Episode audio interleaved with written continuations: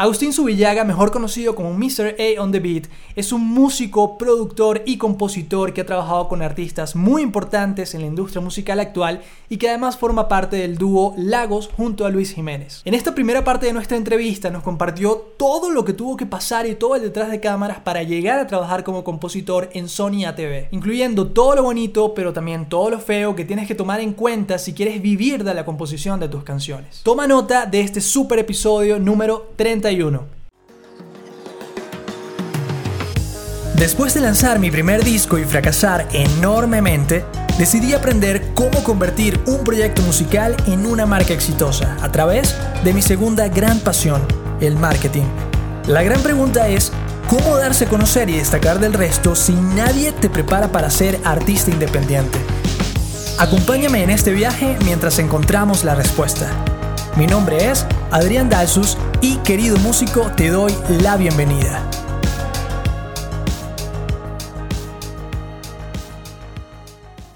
Bienvenidos queridos músicos a este episodio que bueno, otro episodio muy especial porque tenemos con nosotros a un compositor y productor venezolano que ya tiene dos canciones en el top 10 de México y más de 12 en Venezuela, que ha trabajado con artistas como Corinne Smith, Víctor Drija, Dana Paola, Gustavo Elis, Los Mesoneros, Lazo, y ahora además forma parte de la agrupación Lagos.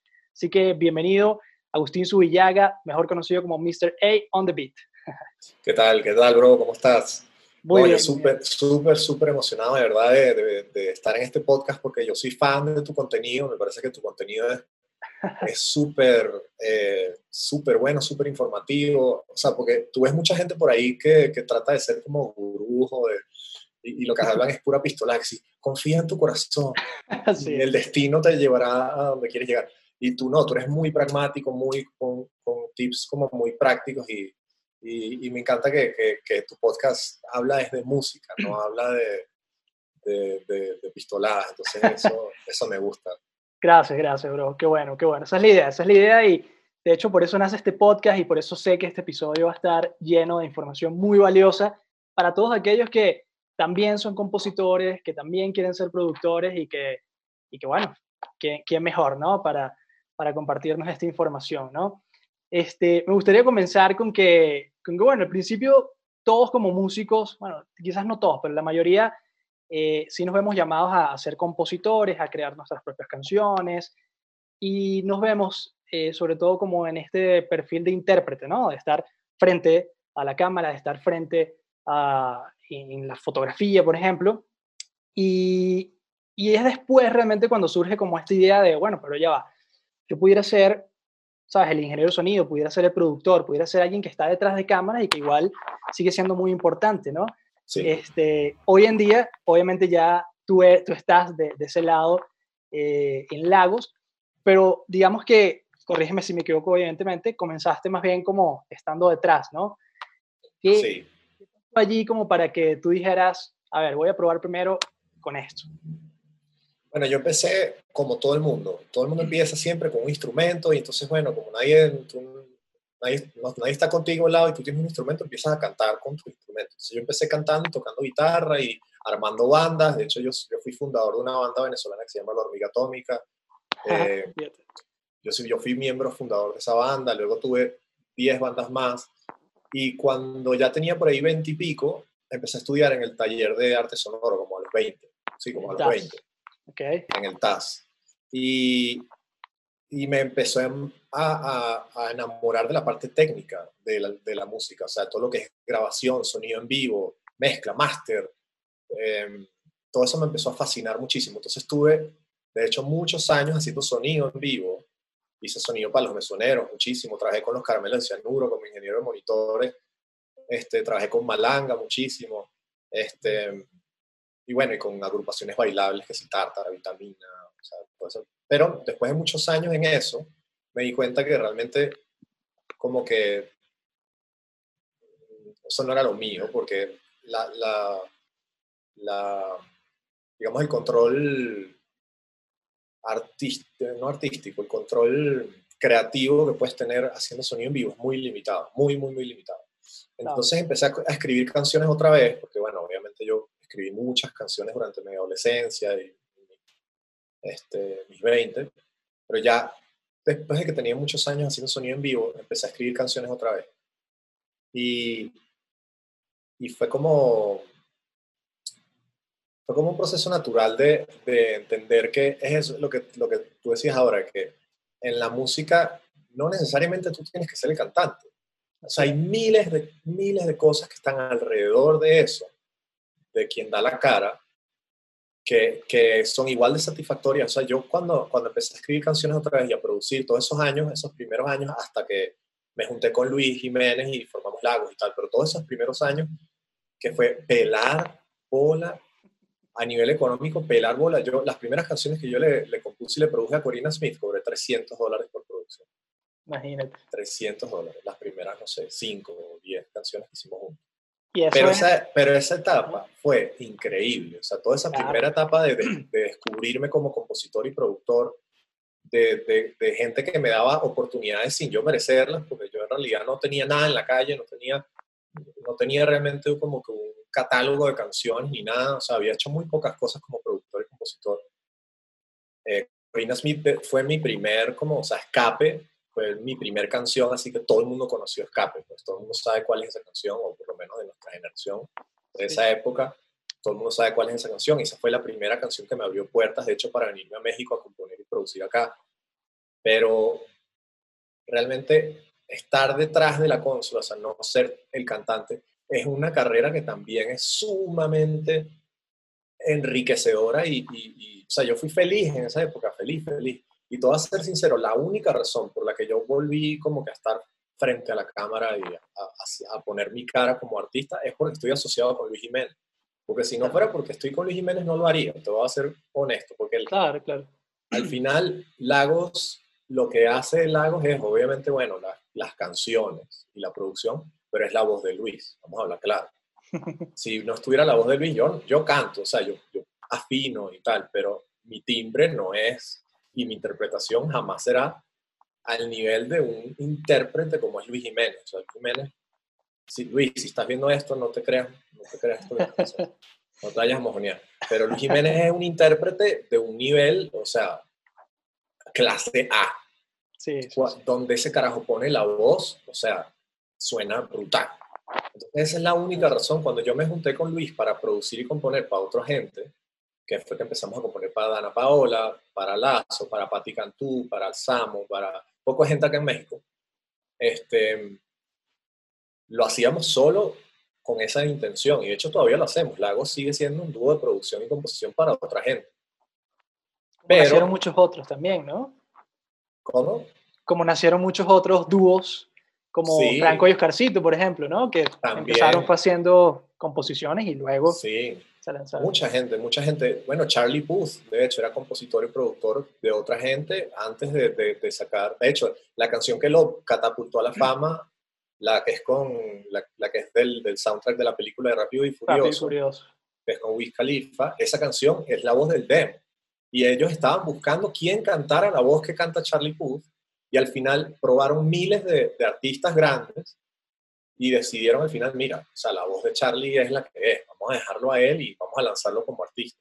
Que fue, es un poco lo que pasa con Lago, es como que, o sea, ya el sonido y la voz de Luis y todo estaba ahí como, como un mango bajito, como que, mira, vamos a lanzar algo artístico bajo un nombre, y eso fue lo que hicimos. Pero, pero bueno, sí, volviendo a la, volviendo al tema, hay, yo conozco tanta gente que es músico, tú eres músico también, ¿verdad? Sí, sí, sí. Pero yo conozco mucha gente, por ejemplo, te voy a poner un ejemplo, Quique Márquez, que es un chamo venezolano que está en Spotify en Los Ángeles. Ese chamo es un guitarrista increíble. Acá de, de, hecho, de fauna crepuscular, ¿no? Ese chamo acaba de sacar su disco como solista, como guitarrista, pero ese chamo es un ejecutivo de Spotify en Los Ángeles. Rodrigo de Vinilo también está ahorita ejecutivo en una compañía de música en, en Miami. Entonces, no quiere decir que, que, el, único camino en la música es ser cantante, es ser famoso, no, hay miles de cosas que están alrededor que pueden ser igual o hasta más satisfactorias y, y, enriquecedoras dentro del mundo de la música. Es así, es así. Excelente. Bueno, antes de seguir con, con, la parte que le va a interesar a muchos, volvamos un poquito a tus inicios. Hablaste justamente ahorita de Corinne Smith. Entonces, Corinne Smith sí fue, digamos, tu primer acercamiento a componer a, a grandes artistas. Eh, o sea, yo, yo trabajé con muchos artistas pequeños antes de Corina. Artistas que si te menciono no tendrías ni idea de quiénes son. Ok. De gratis, por años. Y la única razón por la que pude hacer eso es porque en ese momento tenía una pareja que me mantenía. O sea, la que mi esposo hoy en día, básicamente me mantuvo durante años cuando yo, bueno, mentira, yo tenía mi trabajo de ingeniero de sonido, pero en un momento yo renuncié a ese trabajo. Yo, yo dije, si no le dedico el tiempo que esto requiere, no voy a lograrlo. O sea, el trabajo de ser productor es un trabajo de tiempo completo. Tú no puedes producir una hora al día o dos horas los fines de semana y de resto trabajar en una oficina. Así no funcionan las cosas. Tú tienes que estudiar, ver cuáles son los mejores plugins, eh, eh, qué funciona con qué, qué no funciona. Y todo eso requiere un proceso de experimentación y de búsqueda que toma años y años y años y años. Y yo esos años, la única razón por la que yo lo pude hacer es porque ella me mantuvo esos años. Y, y, se lo agradezco infinito, le debo a ella mi carrera. Pero yo trabajé durante, te puedo decir, durante unos buenos tres años gratis con artistas que te los menciono ahorita y no sabrías quiénes son. Claro. Este, con la esperanza de que alguno pudiera despegar, ¿no? Sí, y de hecho me pasó que mi, la, la la canción que realmente me abrió la puerta para trabajar con Corina fue una canción que compuse para Víctor Drija que se llama Única. Claro, la tercera en una de serie. La trilogía. Ajá, esa canción la compuse yo. Y, y, yo me acuerdo que en ese momento, o sea, yo era nadie. De hecho, esa canción la compuse 100% yo y yo tuve que darle 25% a Víctor Ah, bueno, mentira, Víctor sí se lo merece porque Víctor reescribió mucho de la letra, eso sí es verdad. Pero yo le tuve que dar 25% al chamo que me grabó la voz del demo, porque yo no la podía grabar porque mi voz no es tan bonita. el chamo que me grabó el demo le di 25% de, de, la canción. Y la persona que me hizo el contacto con Víctor, otro 25%. Entonces, Víctor tiene 25, que se lo merece, la persona que me hizo un contacto con Víctor me quitó 25 y el chamo que, que, me grabó el demo me quitó todo 25. Entonces yo que compuse casi, no sé, el 70% de la canción, tengo el 25%. Pero bueno, así son las cosas, así se empieza. Es la única manera, es la única manera. Claro, claro. Y, y entonces en base a esa canción fue que Corina, de hecho, un tío mío, imagínate esto, un tío mío eh, era amigo del es amigo del papá de Corina. Y el papá de Corina le dice, ¿sabes que mi hija está eh, eh, cantando, es cantante y no sé qué? Y mi tío le dice, ah, yo tengo un sobrino que es productor y compositor. ah, ¿en serio? Entonces, Corina en ese momento vivía en Miami. Y, entonces ya vamos a ponernos en contacto. Entonces hicimos un Skype. Corina y yo hicimos un Skype. Y, y Corina me dice, mira, tengo estas ideas y tal. Y entre, entre las ideas tenía un título que me gustó mucho, que era La Difícil. Este, que de hecho ese título, ese título después lo usó Bad Bunny, lo usamos muchísimas, Zion y Lennox, que tiene una que se llama La Difícil también. Eh, pero, pero bueno, sí, esas fueron las primeras canciones que realmente, o sea, la única, la de Víctor Drija, y luego todas las de Corina, o sea, La Difícil, Escape, todas esas canciones de Corina fueron las que realmente como que arrancaron mi carrera, que ya, como que, ok, ya, ya me llegaban clientes que estaban dispuestos a pagar, por ejemplo. Porque al principio todo eso, todo eso yo hice gratis. O sea, lo de Víctor Trija, bueno, yo jamás vi ni un centavo de esa canción. Este, pero bueno, así se empieza. Claro. Wow, o sea, aquí respondiste varias preguntas que te iba a hacer, ¿no? Que era cómo, cómo ocurrió ese, ese contacto, ¿no?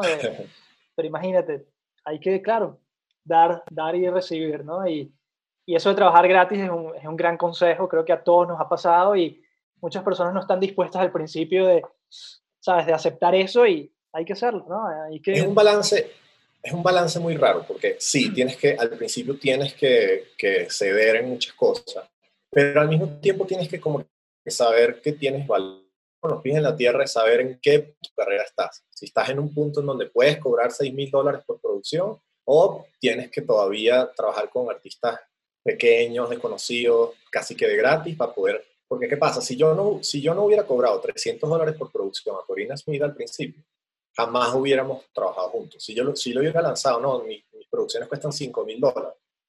Sí, no, claro. Me hubiera dicho que no, porque además yo no tenía todavía un nombre, yo no había hecho nada, no había hecho carrera. Entonces, tuve que ceder ahí, pero Corina Smith me dio a mí un trampolín, un stepping stone, ¿cómo se llama eso? Sí, este, sí, trampolín. Me dio a mí la oportunidad de, exponer mi trabajo a, muchísimos artistas. Entonces, en base a eso fue que empecé ya a, trabajar con mucha gente, a buscarme por lo que había hecho por, con Corina. Perfecto. ¿Y cómo sucede, por ejemplo, este, este paso de, pasar a componer en, Venezuela, a componer en México, y ahí obviamente estará relacionado a, lograr trabajar con Sony ATV, ¿no? ¿Cómo, cómo sucedió esa, esa transición? Bueno, fíjate, yo era amigo de Andrés Lazo, de Lazo, porque yo trabajé con mi ingeniero de grabación en su primer disco, en, Sin Otro Sentido, creo que se llama ese disco. Y yo fui ingeniero de, grabación y de hecho yo, mi voz está en ese disco. Por ejemplo, casi esta canción que dice Gotas son mampasos, rayos de color. Hay unos coros al final, el último coro que dice Gotas colman. Esas voces, estoy yo entre ellas. hay que buscarlo, hay que buscarlo. Sí. Em, entonces yo era amigo de Andrés desde, mucho antes y Andrés me dice, ¿sabes qué? Francisco Granados ahorita está en Sony de México voy a poner en contacto con él. Eh, Andrés le dice a Francisco, mira, conozco a este compositor, fue el que compuso esta y esta y esta canción, es increíble, no sé qué. así que me vendió así como si yo fuera el más recho. Y, y entonces nos, nos ponen un correo, Francisco y a mí. Entonces, Francisco, bueno, buenísimo, estoy buscando canciones para este, este y este y este artista. Este, cabe destacar que el proceso de, de AIR de editora, como es Sony TV. O sea, las editoras son como especie de disqueras para los compositores. O sea, es como las compañías que recaudan el dinero y que se encargan también de promover tus canciones, de buscarle casa a tus canciones y, y, de, y de, ponerte en sesiones con otra gente, etc. Pero el proceso de AIR de, de, colocar canciones es sumamente difícil. El, el porcentaje de canciones que coloca una IR de editora es ínfimamente bajo es súper bajo. Entonces, este, ellos piden canciones, piden canciones y mandan y mandan y mandan y una de cada mil puede que quede en un disco de fulanito. Entonces, este, él me empieza a pedir canciones para Sutanita, Sutanita, el otro, puros artistas mexicanos. Y yo mando canciones y mando canciones y mando canciones y nada, nada, no, no, no, esto no sirve, no, no sirve, no sirve. No sirve. Wow. Este, y eso fueron meses y meses mandando canciones y nada, nada, nada. De hecho, muchas de esas canciones las compuse con, con Lazo, con Andrés Lazo. Ah, este, a distancia, porque ya estaba acá en México, yo estaba en Caracas todavía. Entonces, eh, Frank me dice, mira, eh, me gusta mucho de lo que me has mandado, pero como que no funciona para el mercado mexicano a mí me gusta en particular, pero no está funcionando para lo que yo necesito acá en México. Entonces yo creo que lo que tú tienes que hacer, si puedes, porque yo todavía ni siquiera estaba firmado con Sony ni nada, eso era una relación informal, es como cuando estás, eh, cuando estás como de novio con alguien, no estás casado. Claro, claro. Este, y así es como empiezan normalmente las relaciones entre los autores y las editoras. Es como, a ver, mándame canciones, si me gusta, yo las mando y así vamos. Okay. Se me dice, ¿por qué no te vienes a México? Bajo, o sea, pagándolo yo. No es que me lo iba a pagar Sony ni nada. Yo pagué mi pasaje. Yo pagué mi, mi habitación. Vente para México y yo te pongo en unas sesiones de composición. Entonces yo dije, bueno, nada, agarré mis cuatro churupitos que tenía y me pagué un pasaje a México y me vine una semana a escribir acá. Y entonces, estando acá, entiendes como muchas cosas que, que estando en Caracas no entendía, de qué era lo que necesitaba la industria acá. Que es lo mismo que me pasa, de hecho, ahorita en, con Miami, que yo mando canciones a Miami y no, no pasa nada, no se colocan en Miami, porque tienes que estar en el lugar, tienes que sentir como la vibra, el aire de qué es lo que está pasando ahí, qué es lo que está pidiendo esa industria en ese momento. Entonces, me vine a México, estuve una semana acá, escribí muchas canciones acá, este, coloqué un par de las que escribí en ese viaje, coloqué creo que una o dos, con artistas pequeños igual, o sea, artistas que estaban recién firmados, disquera, artistas que si te menciono ahorita ni te, no te idea.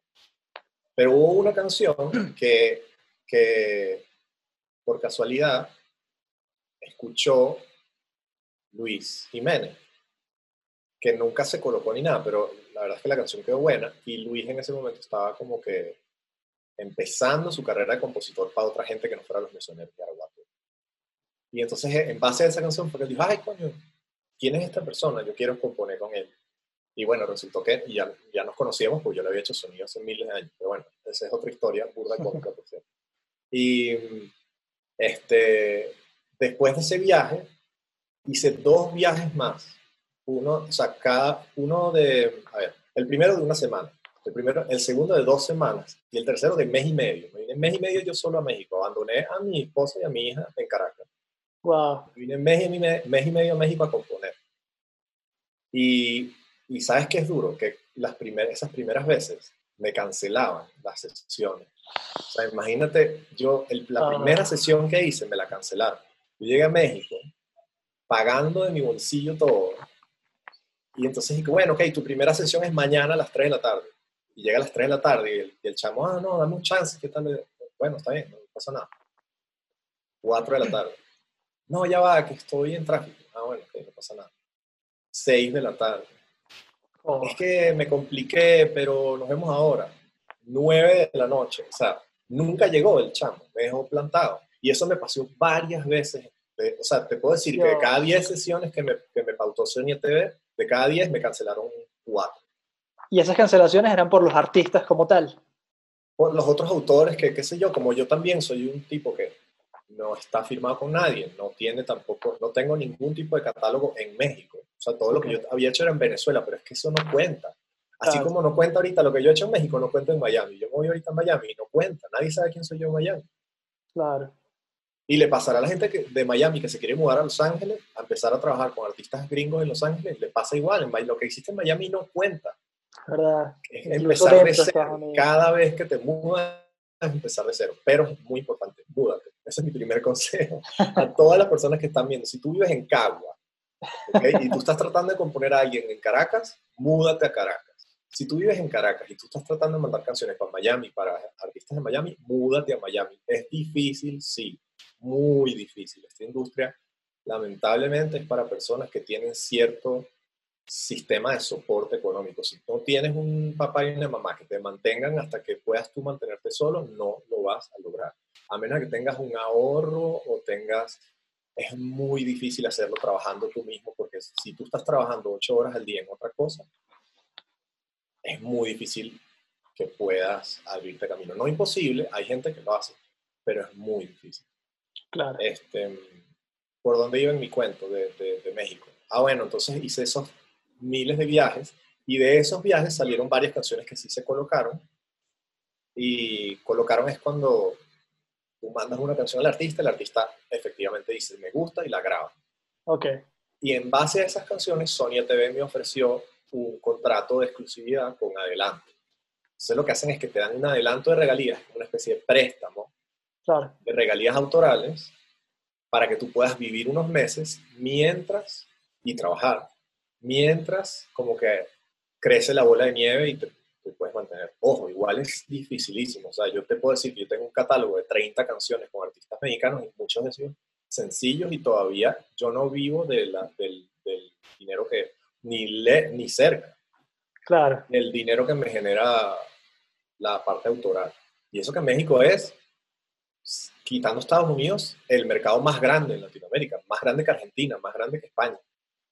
Sí, este, Pero no da, o sea, en realidad es duro, o sea, es duro ser compositor. Es, si la pegas, la pegas. O sea, Nacho, Servando, Oscarcito, todos esos chamos tienen millones de dólares probablemente, no sé, no te puedo decir, pero te puedo decir que han hecho dinero de sus canciones, pero cuando estás así como en la mitad como estoy yo todavía, es muy difícil, es bien difícil. O sea, es como la curva no es lineal así, es más bien como exponencial. La gente que llega al, la gente que llega como al pináculo de, la industria hace muchísimo dinero, pero ya los que están como un paso detrás ya hacen muchísimo menos.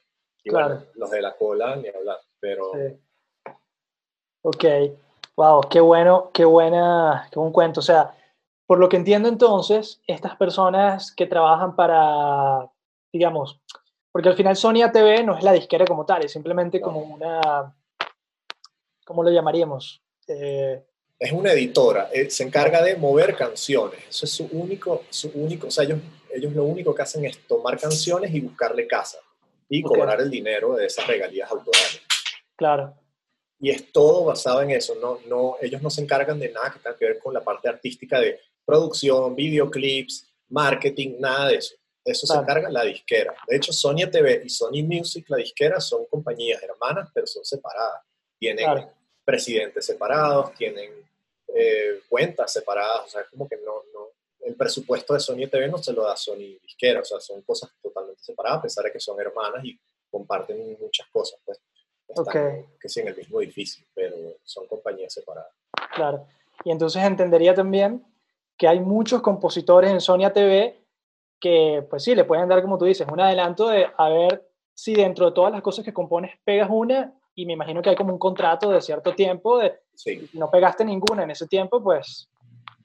No, de hecho te quedas, te quedas ahí encerrado en ese contrato hasta que, hasta que recuperes ese adelanto. O sea, porque ellos te dan, ah, ellos te dan un préstamo y, y tú lo vas a pagar con regalías. O sea, lo vas a pagar con lo que tus canciones generen, ¿verdad? Si tú te tardas 50 años 50 años vas a estar atado a ese contrato. O sea, obviamente, si tú tienes un hit, el hit paga el adelanto y, ya empiezas a, y ya te puede salir ese contrato si quieres, etcétera. Pero eh, hasta que no recuperes el adelanto, estás atado a ese contrato. En el caso de Sony TV, ellos te firman normalmente por 5 años y con un porcentaje de 70-30, lo que quiere decir que 70% lo, de las regalías autorales las percibes tú, 30% se lo quedan ellos. Ahora, aquí está el truco. Esto es muy importante para toda la gente que está pensando en ser autor. Cuando ah, tú te dan un adelanto, cuando tú te dan un adelanto, tú vas a recuperar ese adelanto solamente con un porcentaje muy pequeño. Te voy a explicar. De ese 100%, vamos a poner 100%, 50, la mitad, lo percibe la sociedad autoral, que en este caso en Venezuela se llama SACBEN, en México se llama SACEN, en Estados Unidos puede ser BMI, ASCAP o, CISAC.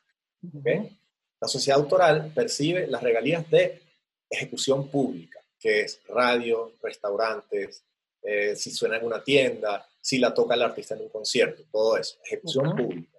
La parte editorial es esa otra mitad, ese otro 50%, que es la que, la que, eh, la que percibe Sonia TV, la editora, o, Warner Chappell o Universal Music Publishing, que son las tres grandes, o Pure Music o cualquier editora. De ese 50%, tú ves el 20 y ellos ven el 30. ¿Por qué? Dijimos que es 70, 70 tú, 30 ellos, pero 50 es de BMI o SACEM o SACBEN o lo que sea. Y de 50 va a Sony. De ese 50 ellos se quedan el, el, básicamente el 60, que sería el 30 del, del 100. Exacto. Y tú el 20. Pero ese 30 que ellos se quedan, eso es para ellos off the top. Y tú recuperas tu adelanto solo con la parte que te correspondería a ti, con el 20% de las regalías. Ok, o sea, a ti te toca la tajada de la tajada de la tajada. Viéndolo otro poco. Ojo, igual tú la parte autoral la sigues percibiendo. Eso ellos no lo tocan y tú sigues percibiendo la parte de, perdón, autoral no, de la sociedad autoral. O sea, la parte de, de, BMI o de ASCAP, eso lo sigues percibiendo tú sin, sin que tu editora lo toque.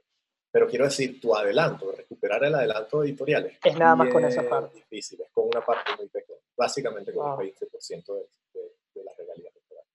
Wow, wow, wow. Ok. Sí, navegar esta industria es, o sea, es complicado. Y ni hablemos de las disqueras. Ahorita vamos a hablar de las disqueras y de la parte artística. Excelente. Ese es otro tema. Los, contratos disqueros son... Claro. porque, exacto, porque la mayoría, o sea, yo también, por ejemplo, hice un cursito de estos en Coursera, por ejemplo, de Music eh, Business, en Berkeley Online y tal. Y uno aprende más o menos como lo, lo básico y también hice un curso de producción musical en Audioplace en, en Caracas y aprendes un poquito de, temas de ingeniería de sonido. Y, y, así vas, pero conocer realmente la industria de alguien que está metido en la industria es otra cosa, ¿no? sí. hablar de... Eh, sí, es la diferencia, es la diferencia entre ir a un, a un, ¿cómo se llama? un firing range y que tenga un, un, una ametralladora y disparar una ametralladora y decir, wow, ya sé disparar y luego irte a Afganistán a pelear con afganos en, la nieve, en una montaña. O sea, son, son cosas totalmente diferentes. O sea, estar dentro de la industria te da a entender un poco de cosas que estudiar no te da. Ojo, yo estudié, yo estudié en el TAS y luego estudié en, en, la Universidad de Colorado en Denver y estudiar de verdad que sí tiene un valor, sí lo tiene, si lo puedes hacer, si puedes costearlo, estudia, estudia lo que quieres hacer.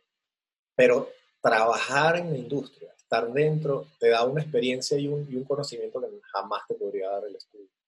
Claro, claro, es así, es así.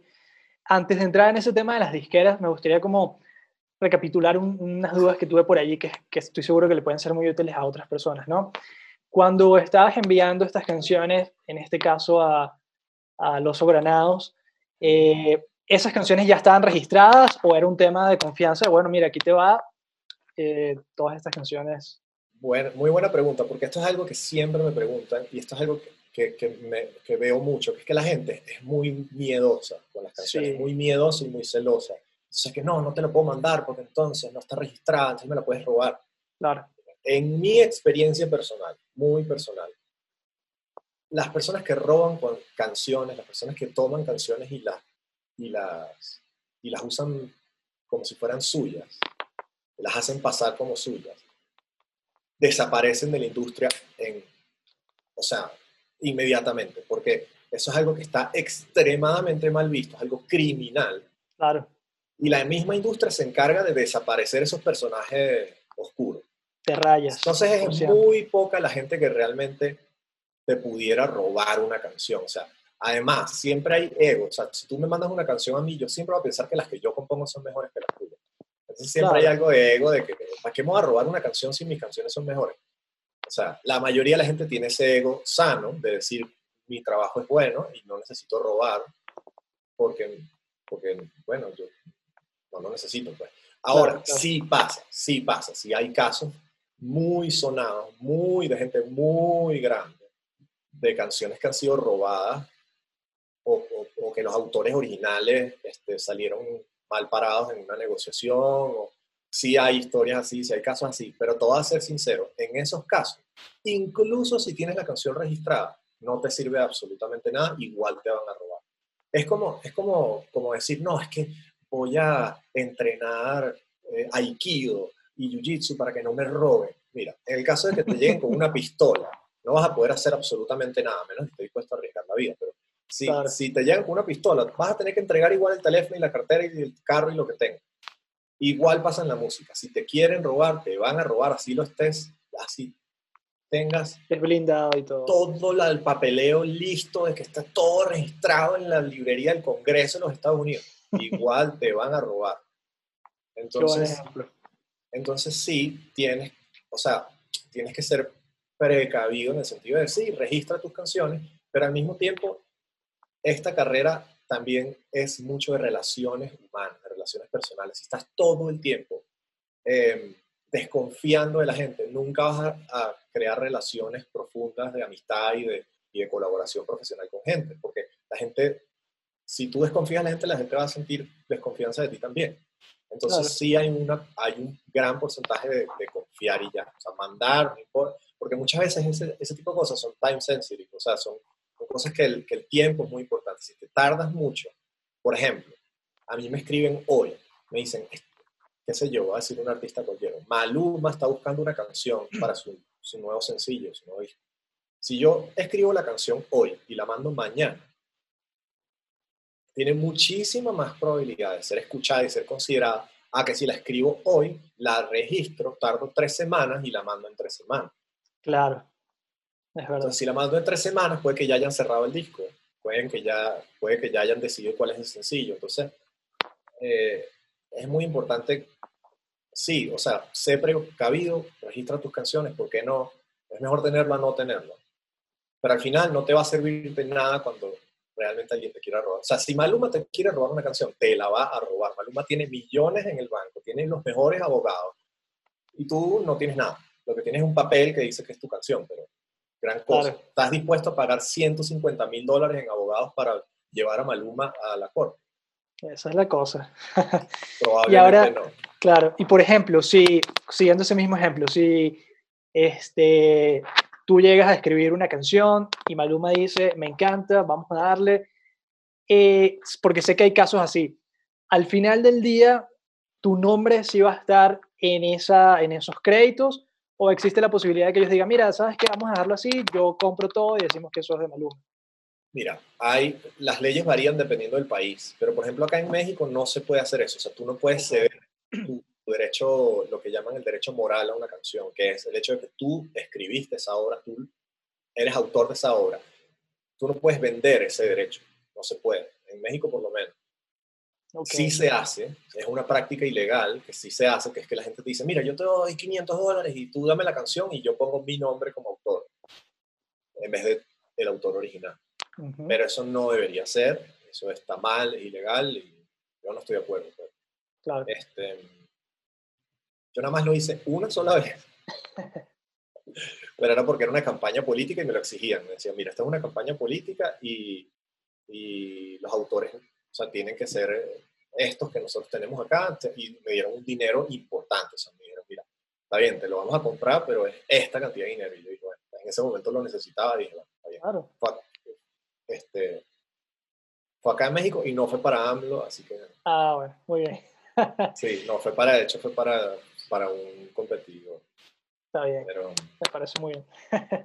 ¿Y cuántos, cuántos más hay como tú en el sentido de cuántos otros compositores tiene Sony ATV que estén de alguna forma también pues compitiendo eh, contigo? No, no, te sé decir un número exacto, pero sí sé que son muchos. O sea, ellos obviamente hay gente que se va saliendo, gente nueva que va entrando, van firmando, entonces no te sé decir, pero que yo conozca en Sony debe haber cerca de 100 autores. O sea, que yo conozca, así que yo sepa, ah, eso lo escribió fulano, ah, esto lo escribió sultano. Como 100 autores, nada más en la parte de México. En Miami debe haber otros 200 y en... Ojo, 100 que yo te puedo decir que están activos todavía escribiendo canciones, porque debe haber mucha gente de catálogo que ya no escribe canciones, pero tiene canciones grandísimas que generan muchísimo dinero. Claro. Este, ok. Y, y, por última pregunta de ese, de ese tema, ¿cómo son esas sesiones que, que, que comentabas acerca de que, bueno, tienes que ir para allá, viene de repente el artista, tú le muestras tu canción, él aporta, o cómo son esas sesiones de composición? Varía, varía muchísimo. Hay gente que es, por ejemplo, más productor y beatmaker, entonces lleva un beat, entonces el, el, artista lo que hace es montarse sobre el beat, eso es lo que se llama top lining. El artista escribe como melodía y letra sobre el beat ya prehecho. Eso es una manera, yo no lo hago así. A mí me gusta llegar a una sesión con ideas, ideas de posibles títulos, premisas, este, alguna frase cool, no sé, cualquier cosa así, muy básica, y una guitarra y nos sentamos. Yo, el artista, o yo y otro compositor que no es artista, pensando en una un artista que requiere canciones. Entonces, por ejemplo, nos sentamos a escribir una canción para, no sé, Ricky Martin. Entonces, ok, escuchamos el repertorio de Ricky, nos metemos en el mood. ¿Qué opinas? ¿Qué debe estar buscando Ricky ahorita? Escuchamos las últimas que han salido. Oye, Ricky Martin debe estar buscando por aquí este estilo. Ahora, el, el porcentaje de éxito de ese tipo de sesiones es muy bajo, muy bajo. Yo diría que es como el 0.0001% de las canciones que tú escribes en ese tipo de sesiones realmente llegan a ese artista y realmente las graba ese artista. La, la, la mayoría, yo diría la, la inmensa mayoría de las canciones que graban los artistas grandes es porque ellos están en una sesión de composición con autores de confianza. Por ejemplo, la, la razón por la que J-Lo le graba muchas canciones a Oscarcito, o sea, canciones que ha escrito Oscarcito, es porque ellos son amigos, ellos se conocen. Entonces J-Lo lo llama y le dice, mira, quiero una canción más o menos así. Y Oscarcito se la manda y ella le dice, mira, me gusta esto, pero no me gusta esto. Y Oscarcito se, la, se la modifica. ¿Por qué Servando Primera le ha grabado tantas canciones a Enrique Iglesias? Porque son amigos. Porque Enrique va a su casa o él va a la casa de Enrique y se toman un vino y hacen una canción. Claro. Y, y lo mismo pasa con todos los artistas grandes. Y es la razón por la que a mí no me ha grabado todavía ni Ricky, ni Enrique, ni ninguno. Porque yo no vivo en Miami, porque no, o sea, porque tienes que estar en el lugar. ¿Por qué a nosotros nos graba tanto Lazo? Porque somos amigos de Lazo. ¿Por qué a nosotros nos graba tanto Patti Cantú? Porque somos amigas de Patti, amigos de Patti. ¿Por qué nos graba tanto Dana? Porque Lazo conoce a Dana y estamos muy conectados cerca del equipo de Dana y O sea, de hecho, la persona que es nuestro manager ahorita era, era la IR de, Dana en, Universal. O sea, todo está basado en conexiones y relaciones personales. Ojo, ojo. Como dicen los gringos, you have to walk the walk. No puede ser todo bla, bla, bla y no, yo soy el mejor y labia y relaciones. Tú tienes que tener talento y tienes que tener disciplina. Es que eso tú hablas mucho siempre en tu página de Instagram y a mí me encanta. Tú hablas mucho de la disciplina y es vital, es súper, súper, súper importante la parte de la disciplina. No, o sea, no puedo enfatizar esto suficiente. La disciplina es probablemente más importante que el talento y que las conexiones. Si tú tienes disciplina, puedes incluso hasta compensar muchas deficiencias. Yo, por ejemplo, no soy muy bueno haciendo relaciones personales. Yo no soy muy amiguero, soy más bien tímido, soy como un poco socially awkward, pero la disciplina que yo tengo, o sea, yo no fumo, yo no tomo, yo no, este, no tengo, o sea, aparte de mi familia, no tengo nada que me distraiga de mi objetivo. Yo todo lo que hago es trabajar en mi objetivo inmediato. Y, ups, una luz ahí súper cool, se le acabó la batería. Ajá. Chavo, me encanta de pana, me encanta de pana tu podcast porque eso, uno puede hablar de temas, de temas como a profundidad y temas que mucha gente no sabe y, que mucha gente anda perdida pensando que las cosas son de una manera, ¿sabes? Pensando que, qué sé yo, por ejemplo, una cosa que hablaba Chino en el podcast de Andrés, que está muy bueno, si vayan a, ver el, el, nuevo podcast de, de, Lazo, de Andrés Lazo con Chino, está súper bueno. Sí. Chino hablaba de algo que es que cuando él empezó él creía que la radio era que, tú, que los fans llamaban, y entonces te ponían tu canción porque los fans, los fans llamaban, o sea, las fans lo piden.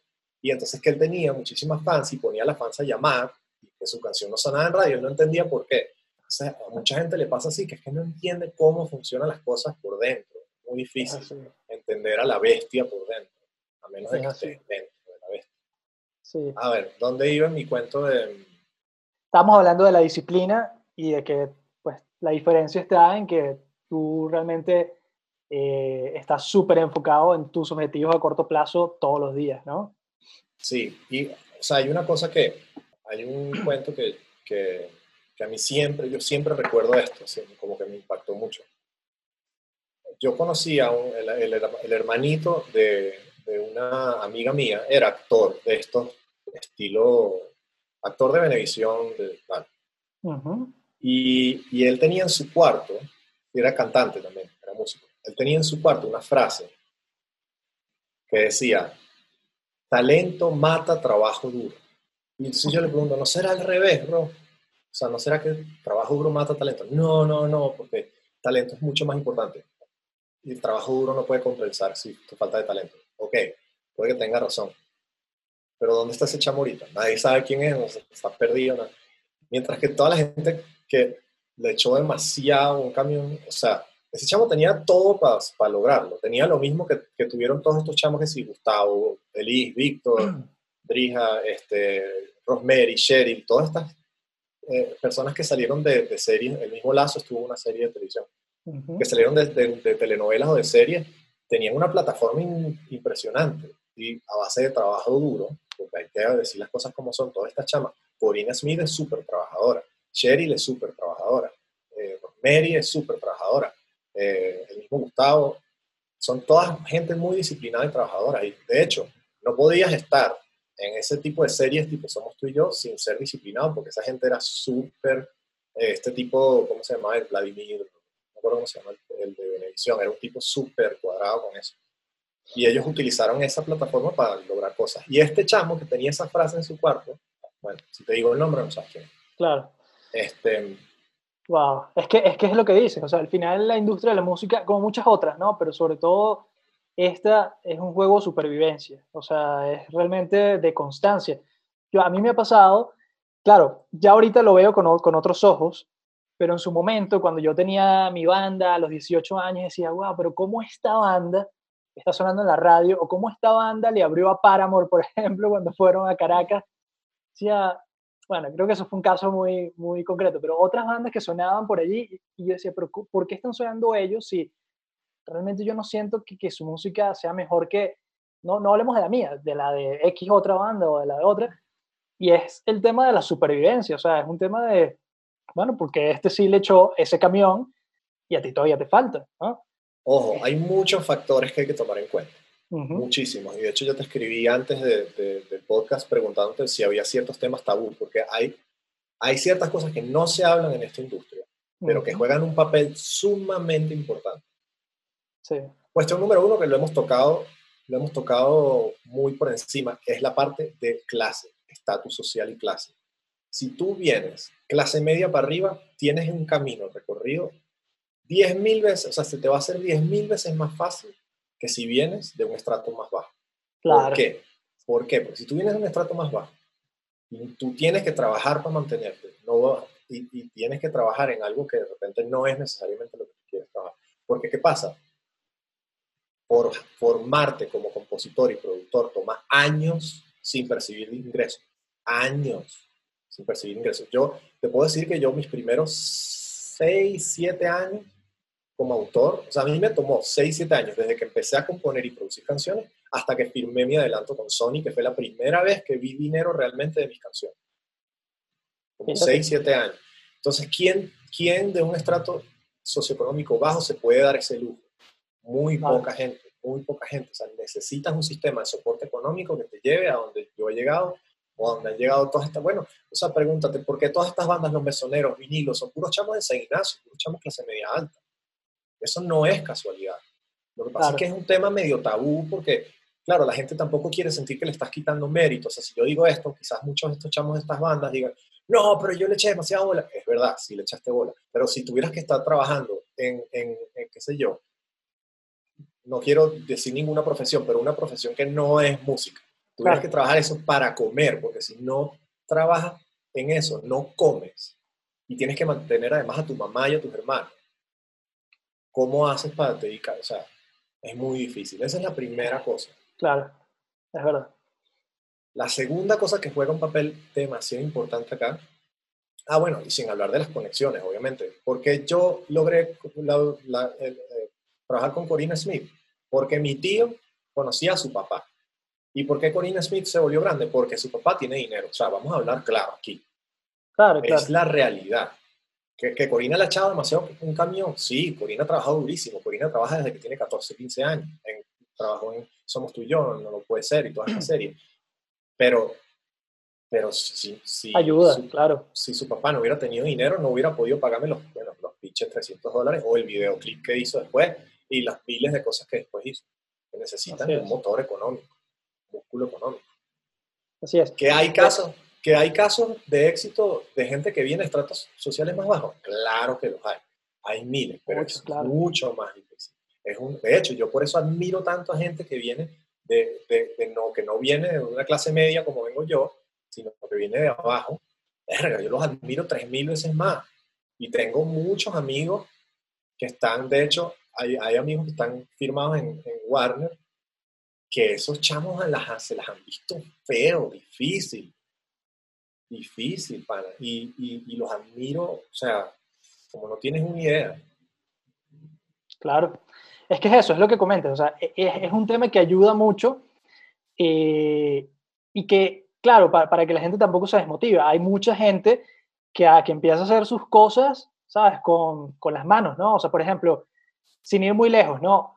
O Kills, a lo mejor sin, sin hablar de temas estratos, o Kills, sus primeros videos fueron grabados por ellos mismos, ¿sabes? Con su cámara. Sí con sus ideas, con ellos mismos que eran los camarógrafos, editores, ta, Pero claro, este, es eso, ¿no? O sea, es saber tú también qué es lo que tienes que hacer. Es saber que tú tienes, por ejemplo, que tener un video musical. Es, es conocer, ¿no? es, meterse realmente en el medio y saber lo que necesitas y, bueno, ir trabajando hacia allá. Ese, ese tema económico es súper complicado porque sí, es verdad, hay gente que, que lo ha logrado, pero igual, aunque tú hagas un video tú mismo, ¿de dónde sacas la cámara? Lo haces con un celular. Eh, claro. A ver feo, pero, o sea, no solo eso, sino de dónde saco el tiempo para hacerlo, porque capaz trabajo 6, 7 días a la semana para mantenerme y a, mí y a mí, con dos trabajos para mantenerme a mí y a mi familia, y a mi mamá, lo que sea. Eh, claro. Es complicado. O tengo que estudiar, estudiar, trabajar a la vez, porque estoy todavía en la universidad o bachillerato o lo que sea, y quiero una mejor vida y tengo que estudiar, pero entonces quiero ser músico, pero no tengo cómo mantenerme, no, no, puedo dejar la universidad porque eso es lo que me va a dar de comer en el futuro. O sea, es muy complicado el tema económico. Luego está el tema del sexismo. Esta industria es extremadamente sexista. Eh, las mujeres tienen un camino muchísimo más difícil que los hombres en esta industria. Seas artista, seas productora, seas ejecutiva, lo que sea que quieras hacer como mujer va a ser mil veces más difícil que si eres hombre. Es lamentable, pero es cierto. No es el deber ser. Todavía estamos muy lejos de lograr realmente igualdad de género en el mundo.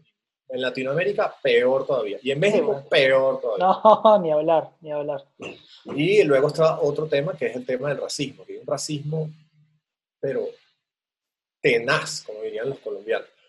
Un racismo, pero, o sea, yo no puedo negar que a mí el color de mi piel me ha ayudado a llegar donde he llegado. Y eso nadie, o sea, es un tabú, nadie lo quiere hablar. Nadie, todo el mundo lo habla como calladita. Si tú tienes unas facciones que puedan verse más caucásicas, tienes un camino mucho más fácil que si tienes facciones de afrodescendiente o indígena.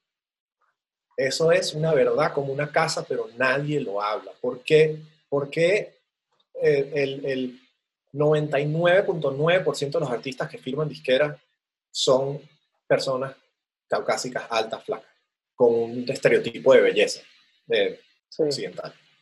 Totalmente. Hay, hay excepciones, claro que sí. De hecho, Warner, yo estoy muy orgulloso de ser Warner porque Warner tiene muchas excepciones a esa regla. O sea, gente como Lizzo, gente como, eh, como eh, ¿cómo se llama este, esta chama que, que, es australiana que canta la de Oh, I see you, see you, see you. Night, ¿se llama, no? Esa mm, chama. Sí. Monkey. ¿Sabes cuál es la canción, no? Ah, sí, sí, sí, sí, sí, sí, sí, sé. Que es súper famosísima esa canción. Bueno, esa chama, esa chama no tiene el estereotipo de belleza. y esa chama es Warner, creo. Ok. Eh, y hay otros casos, pues, pero digamos que en su mayoría y en Latinoamérica más, si tú tienes un estándar occidental de belleza estereotípica, caucásico, alto, flaco, tienes mucho más probabilidades de lograrlo. Incluso teniendo igual o menos talento que otra persona que quizás tiene otro tipo de facciones, otro tipo de... Entonces, bueno, eso es, eso es una realidad innegable, lamentablemente estamos en una situación en donde todavía no hay igualdad a, nivel de raza, de género y de clase.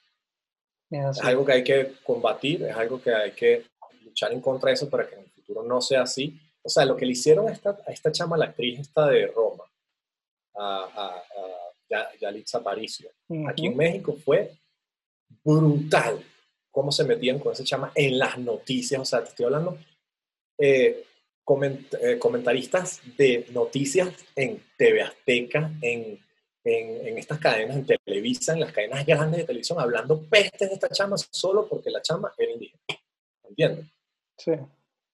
Y tremenda película y tremenda actuación que hizo. Ah, brutal, increíble. Qué pero, pero esa chama tiene un camino mucho más difícil que recorrer que, no sé, que es Camila Sodi, ¿entiendes? Que es una chama bonita y blanquita y whatever. O Juan Pazurita, que es también blanquito, blanquito, bonito, ojo claro. Eso es una realidad como mi casa. Y eso pasa en todos los aspectos. Es duro, pero es así. No solo a los artistas, eso les pasa también a los ejecutivos. O sea, aquí en México tú eres mucho más propenso a tener un cargo alto si tienes un background de clase socioeconómica más alta o ciertas facciones aquí hay mucho colorismo también, que incluso dentro de una misma etnia indígena, las personas con una piel un poquito más clara tienen más estatus más estatus social que la gente con la piel un poquito más Entonces, bueno, esos son temas que nadie habla, pero son temas que juegan un papel grandísimo en esta industria y en todas las industrias en general, pero en la industria de música, que es la que yo conozco, yo veo eso a diario. A diario veo la diferencia brutal entre el trato que le dan a una persona de cierto estatus económico, cierto background, cierto género, incluso sexo, y a otro. Sea, hay una diferencia brutal. Solo quería lanzar eso ahí, no es para que, es como tú dices, no es para que la gente se desmotive y diga, ah, entonces yo no lo puedo lograr. No, simplemente hay que estar consciente de eso y estar consciente de que no todos partimos en esta carrera del mismo punto. Claro. O sea, esto es una carrera en donde yo empecé tres kilómetros por delante de mucha gente.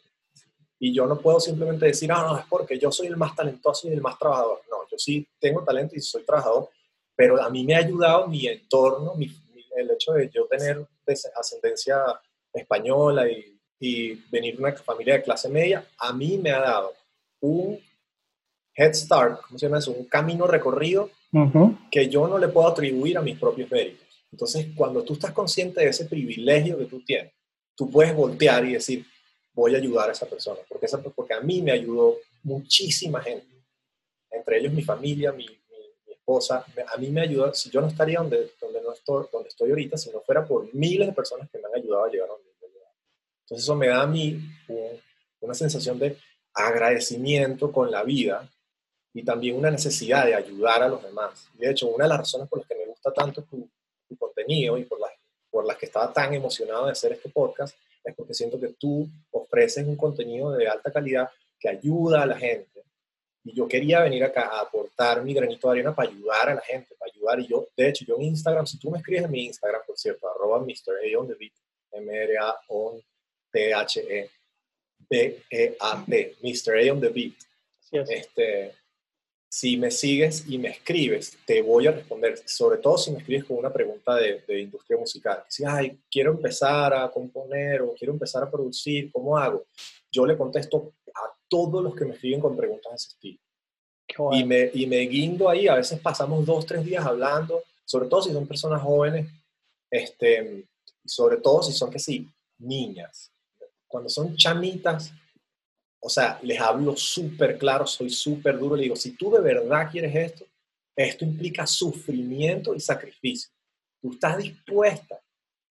A los chamos también se los tiro, pero a las chamas más, porque las chamas lo tienen más duro todavía, sobre todo las chamas que me dicen, ah, yo quiero ser productora, compositora.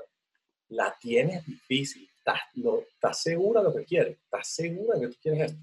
Y a las que quieren ser artistas también. Tú estás seguro que tú quieres ser artista. Mira, todos mis amigos artistas, incluyendo al, al, que mejor le está yendo ahorita, que es a Lazo, se las han visto difíciles. Incluso Lazo, después de firmar con Universal, se la vio difícil, difícil. Justo antes de un millón como tú, tuvo unos meses muy duros, muy duros, en donde la disquera no le prestaba mucha atención, no estaba pasando nada con sus, las canciones que lanzaba a la calle, muy duro. Y te estoy hablando de un chamo que ya llenaba, en Venezuela llenaba lugares de, no sé, 3.000 personas vendía 3.000 boletos en Venezuela. Y se vino a México y tuvo que empezar de cero. O sea, es duro, es una carrera muy dura. Este, pero bueno. Pero satisfactoria, ¿no? Muy satisfactoria. O sea, bueno, ¿qué, te puedo decir? Yo no siento que yo trabajo. A mí la gente me dice, no, pero es que eh, este, yo odio mi trabajo de oficina. Yo jamás he odiado un día de, de composición o un día de producción. Jamás. Es que yo no siento que estoy trabajando. Para mí es es como monetizar tu hobby, básicamente. Solo, que qué, solo que qué difícil es monetizar tu hobby. Es súper difícil llegar al punto en donde tú puedas cobrar por jugar videojuegos, cobrar por dibujar, cobrar por hacer música. Es muy difícil. Pero sí se puede. De que se puede, se puede. Excelente, wow. Todo, este discurso es un discurso motivacional que creo que tienen que escuchar todos, todos, de verdad. Qué bueno, qué bueno. Para ser más amable la reproducción, aquí termina la primera parte de este episodio, pero no pasa nada, dale play al siguiente para seguir aprendiendo. Si te ha gustado este episodio, te invito a compartirlo con otros músicos, dejar un buen review del podcast y seguirnos en redes sociales para más contenido de valor.